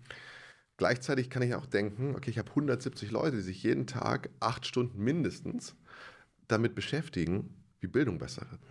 Und das ist, was, was mich ermutigt und was mich nach vorne schauen lässt. Und ich glaube, das ist, was ich wieder neu lernen darf. Als Unternehmer ganz am Anfang treibst du eine Vision vor dich hin. Ja, und ich erinnere mich, als wir die ersten Mitarbeiter, Praktikanten, ich habe aus meinem Geschichtekurs, äh, kam unser, unser erster Mitarbeiter, ja, ähm, der saß neben mir im Geschichtekurs und dann habe ich ihn überzeugt, ein kostenfreies Praktikum zu machen bei uns. Und und ein sehr, sehr guter Freund von mir, den habe ich in England kennengelernt, der kam gleichzeitig dazu. Ähm, das waren unsere ersten Mitarbeiter, beide kostenlose Praktikas. Der eine hat bei meiner Oma im Keller gewohnt, da hatten wir noch eine Wohnung. Ähm, das, was du am Anfang geschafft hast, ist eine Vision zu entwickeln, also das Problem zu sehen, eine Lösung zu finden und eine Vision zu entwickeln, die Leute on fire setzt, on fire das Problem zu lösen, mit dir auf eine Reise zu gehen. Du hast ja gar kein anderes Argument. Du hast kein Geld, du hast kein cooles Büro, du hast keine coole IT, du hast nichts Cooles eigentlich, bis auf die Vision. Und über die Zeit wächst das Unternehmen und ich habe in den letzten vier Jahren unglaublich viel gelernt. Ne? Also wir hatten darüber geredet von Steuerberater, rechtliches etc. Ich habe gelernt, Kapital einzusammeln, mit Investoren zu arbeiten. Ich habe gelernt in den letzten Jahren ähm, internationalisieren. Ne? Wir sind heute in sieben Ländern aktiv. Es ist ja nicht mehr nur Deutschland, um das es sich dreht. Und das, was ich gerade wieder lerne, so Ende letzten Jahres, Anfang diesen Jahres, ist wieder mich glücklicherweise darauf konzentrieren zu dürfen, die, an der Vision, an der Strategie weiterzuarbeiten, diese Vision zu nehmen und 170 Leute damit anzustecken, in Brand zu setzen für, für das Thema. Dass jeder Mitarbeiter bei uns, jeder, wir, wir, wir haben bis heute die, die, die Regel, dass wir wirklich versuchen, jedes Jahr mehrere Schülerpraktikas zu machen. Schülerpraktikas sind vom Konzept her nie, hilf, nie hilfreich, ehrlich zu sein, weil du hast die Mitarbeiter zwei Wochen da, mhm. du kümmerst dich eigentlich um ihn. Mhm. Aber sie sind unendlich wertvoll, weil dieser Schüler geht danach raus mit einem Stui-Pulli und ist motiviert, seine Ziele nachzugehen. Und mein Ziel ist es, und mein Wunsch ist es für die Firma, Und das ist, was ich lerne, die Vision zu nehmen, sie zu verpacken, sodass sie jeder versteht in meinem Unternehmen und jeder morgens mit 180 Prozent auf die Arbeit kommt, um diesem Ziel hinterher zu jagen. Weil, und das Bild, mein, meine Mitarbeiter sind tierisch genervt davon. Ich auf jeder Town Hall Präsentation, in jedem Investorenpräsentation, die ich gehalten habe in den letzten drei Monaten, blende ich ein Bild von so einem Viererkanu ein. Ja, so ein Viererkanu, zwei links, zwei rechts am, am, am, am Rudern. Und ich erzähle immer das Gleiche. Wir erreichen nur die Ziele, die Visionen und die sind hoch. Wir haben unglaublich viel vor für dieses Jahr. Und wir erreichen das nur, wenn wir sind wie dieser Viererkanu. Und zwar mit der gleichen Richtung, dem gleichen Ziel, im gleichen Tempo, mit dem gleichen Rhythmus, mit dem gleichen Herzschlag in die gleiche Richtung rudern. Wenn ein Bereich zu stark ist, drehen wir uns im Kreis. Wenn der andere Bereich stark ist, drehen wir uns im Kreis. Wenn wir nicht im Takt schlagen, kommen wir nicht so schnell voran. Es kostet unglaublich Kraft. Und es braucht den, der vorne den Takt gibt. Das sind die, die Führungskräfte, die wir bei Stui haben. Es braucht die, die mitrudern, ja, die jeden Tag den Traum möglich machen. Und es braucht auch den, der das Kanu zur Verfügung stellt, damit es fahren kann. Und es braucht jeden einzelnen Unternehmen mit der gleichen Vision und dem gleichen Feuer und dem gleichen Rhythmus, damit wir unser Ziel erreichen. Und das ist was ich lerne, in die Firma zu transportieren.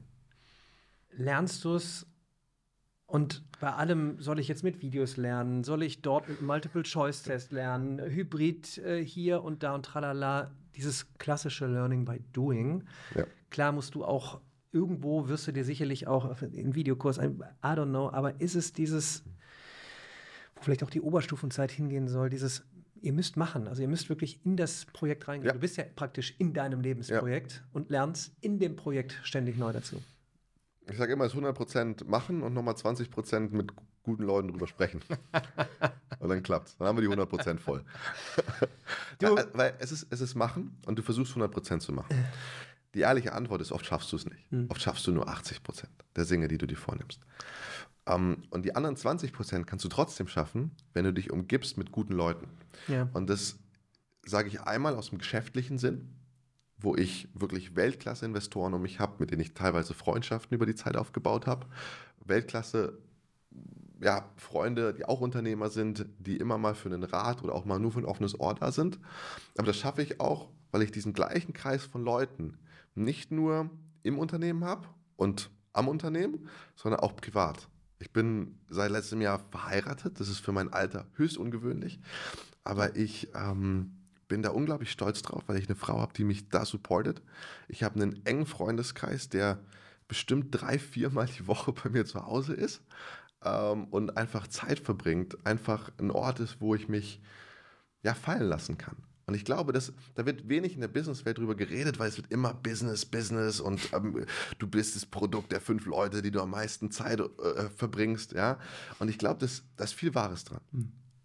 Aber wenn du nicht diesen Ort hast, wo du zur Ruhe kommen kannst, wo du du sein kannst, ich habe ein sehr enges Verhältnis zu meiner Familie, das ist, was mir die, die Stärke gibt und auch die Durchhaltekraft gibt durch, durch harte Phasen und auch die Motivation gibt für gute Phasen. Und ich glaube, dass man das nicht vernachlässigen darf. Und das Gleiche gilt nicht nur für mich als Unternehmer, ich glaube, das Gleiche gilt für jedermann. Das gilt für Schüler, die eine Idee haben. Ja, und die Leute in der Idee zu haben, die für dich brennen, ist super. Aber auch einen Freundeskreis zu haben, der dir auch mal ehrlich sagt, wenn du auf dem falschen Weg bist. Ich finde es gut, das zu thematisieren, weil ich mich da selber auch bei erwische und dann gerade wie gestern äh, am Sonntag gesagt habe, nein, jetzt fährst du nach Remscheid, weil mein Neffe unbedingt wollte, dass ich mit schwimmen gehe. Geil. Der ist fünf. Und dann war der so stolz und dann war ich mit dabei. und dann sagte er, ich gehe jetzt, jetzt gehe ich mal auf, äh, auf, aufs 3-Meter-Brett. Nee, nee, bleib, bleib ruhig unten. Ich, ich mach das schon. Und dann wie stolz, und da ist einmal, wo du sagtest so, ja, wir wollen die Welt verändern, wir haben Visionen ja. und ähm, du warst vorhin auch, ey, Mann, und jetzt auch, dann, dann brennst du und dann, okay, aber ja. dann gibt es eben auch die Family und ich glaube, es ist auch gut, weil du dann irgendwie, glaube ich, dann noch eher zu der Vision kommst, als jetzt zu sagen, okay, wo können wir den Tag noch ausfüllen, ja. um noch das nächste Feature einzubauen, noch den, das nächste Gespräch dort zu führen. So, so war ich am Anfang. Ich, ich bin ja ganz ehrlich, ich habe mhm. hab gelernt, dass ich, ähm, und das, das werden viele der Freunde in der Schulzeit äh, bestätigen können. Ich war, als ich dann angefangen habe, nur darauf getrieben, Zeit mit guten Leuten im Business zu verbringen. Und das hat unser Business auch sehr gut gemacht. Aber irgendwann hast du dann ein sehr gut laufendes Business mit einer sehr tollen Finanzierungsrunde und sieht nach außen alles toll aus und du siehst aus wie der Held. Ja? Und, und du kannst coole Instagram-Stories posten und alles. Ja? Aber ich, ich glaube, es ist auch wichtig in so einem Podcast auch da die, die Ehrlichkeit nicht, nicht, nicht zu verlieren, zu sagen, da gab es auch ganz dunkle Momente für mich selbst. Und ähm, die waren da, weil ich mich nicht damals um Freundschaften bemüht habe, weil ich mich damals nicht darum gekümmert habe, wie oft ich meine Familie sehe. Und ähm, im Endeffekt, über eine längere Zeit macht das dein Unternehmen auch schlechter, weil du nicht mehr dann ganz bei dir bist. Und es macht dich vor allem unglücklicher. Und ähm, deswegen hat ähm, Freundschaften und auch meine, meine Ehe und meine Familie ähm, eine sehr, sehr hohe Priorität in meinem Leben. Und das kann ich jedem Lehrer und Schüler mitgeben. So, ne, klar, ich bin noch jung, äh, ich muss auch noch, äh, habe auch noch viel vor mir, aber das nicht zu vergessen, ist essentiell. Das nicht nur nicht zu vergessen, sondern bei dem Thema, ja, wenn jetzt die Chat-GPTs dieser Welt eh alles machen, äh, ja. was ja die letzten Jahre Google war, Warum überhaupt noch äh, äh, gemeinsam und vor Ort? Ja, genau deshalb, weil wir halt eben, eigentlich glaube ich, jetzt getrieben durch diesen KI-Hype, wird alles nur menschlicher. Ja. Wir werden lernen, äh, dass KI in dem Sinne, nehmen wir mal einen Gabelstab. Ja? Einen Gabelstab, da kannst du auch Mist mitmachen, äh, ja. kannst aber auch Prozesse einfach optimieren und musst ja. nicht die, die ganzen, das ganze Zeug von A nach B tragen, bist produktiver und KI wird einfach helfen, so überflüssige Sachen äh, äh, einfach, die muss ich dann nicht mehr mhm. machen, weil genau das, was du gerade erzählt hast, ähm, weißt du, mit der Familie einen schönen Nachmittag verbringen, Hammer. Und das wäre es doch. Und jetzt bin ich wieder bei der, wir helfen Schulen zu digitalisieren, um Zeit zu schaffen, um einfach einen coolen Nachmittag zu machen. Ja. Alle werden mehr Bock haben. Und ich, ich, äh, das ist, ich will gar nicht sagen, ich komme zum Ende, aber ich habe mir hier noch die Frage notiert, äh, ich weiß gar nicht, ob wir es schon fast beantwortet haben. Wie siehst du Bildung in fünf bis zehn Jahren? Ich meine, du treibst ja echt was voran. Du wirkst halt eben nicht so wie, ich mache hier eine Firma, skalieren, hoch, weg, sondern da umtreibt dich ja etwas. Ja, und da waren so viele ja. Sachen mit dabei. So, ich habe gar nicht gefragt, wie du es in 2050 siehst, sondern so in fünf bis zehn Jahren. Die ehrliche Antwort dazu ist, ist, ist, ist eine total langweilige. Ähm, ich, ich weiß es nicht. Und ja, aber ist, ich, ich glaube, das ist die einzig wahre Antwort. Dieses Jahr, wir, alle Schulen sind ausgestattet und das ist ja Blödsinn. Wir wissen es nicht. Wir, wir wissen es nicht. Und es, es, es kann Herausforderungen, und ich glaube, durch Covid haben wir eins gelernt, es können Dinge kommen, mit denen man niemals rechnet, von denen man nicht weiß. Und ähm, mein Wunsch für in fünf Jahren ist, dass wir auf dem Weg sind. Und dass Stui der Partner ist, global, ja, der diesen Weg begleitet. Und zwar bei uns einmal durch die Software, durch das Tool, das wir zur Verfügung stellen, aber auch durch die Menschen, die in Stui arbeiten, die Innovation treiben. Die, wir haben bei uns eine Customer Success Abteilung. Wir, wir nennen bei uns nichts Customer Service, weil es geht nicht darum, irgendeinen Service zu geben. Wir sind nur dann happy, wenn unsere Kunden erfolgreich sind. Deswegen heißt es Customer Success. Das heißt, für uns ist es wichtig, dass wir auf dem Weg sind, zu digitalisieren und dass wir auf dem Weg jeden mitnehmen. Und das bedeutet, wenn wir davon teil sind und der Partner, der das mit den Schulen zusammen schafft, bin ich in fünf Jahren über happy. Und dann, let's see, ob wir alle mit irgendwelchen Brillen zu unserem nächsten Unterrichtsraum geschleust werden oder ob äh, wir an Robotern entwickeln oder was auch immer wir tun. Ich glaube, wenn wir auf dem Weg sind und wenn wir uns die Zeit nehmen, uns mit den Dingen zu beschäftigen, indem wir zum Beispiel Tools wie Stui einsetzen, die uns die Zeit schaffen, dann glaube ich, haben wir viel, haben wir viel vor und viel richtig gemacht. Du hast ähm, vorhin etwas gesagt, was bei dir nicht mehr so ist, wie es vor ein paar Jahren war. Ich kenne dich jetzt halt eigentlich erst wirklich seit Ende letzten Jahres ja. und kann mir gar nicht vorstellen, nachdem ich dich jetzt erlebt habe, wie du brennst, Visionen teilst, aber eben auch eben nicht wie am Anfang beschrieben, ne? man darf meckern, aber dann muss man auch tun, all das kombinierst. Ich weiß gar nicht, wie es dann vor fünf Jahren, äh, dann warst du wahrscheinlich, also, also ich kann mir gar nicht vorstellen, dass du irgendwas verloren hast. Ähm, ich danke dir für das Gespräch, ähm, tolle Inhalte. Ähm, ich freue mich auf die Rückmeldungen da draußen. Ja. Äh, von wem auch immer, Schülerinnen, Schülern, Studentinnen, Lehrkräfte, Schulträgern, ähm, Unternehmen, keine Ahnung. Ähm, und ähm, ich hätte Bock, auch weiterhin, äh, vor allen Dingen auch mit dir gemeinsam, dieses, dieses, also laut zu sein, Dinge voranzutreiben, ja. transformativ etwas zu ändern geht nur gemeinsam. Äh, ich, fand das, ich, fand das, ich fand das mega. Ich, ich, ich danke dir schon mal für das Gespräch. Ich, ich wette auf Teil 2. Ich hoffe. Und Dank. Daniel, vielen Dank für die Einladung. Es hat mich riesig, riesig gefreut und ich freue mich auch auf die Rückmeldung. Danke dir.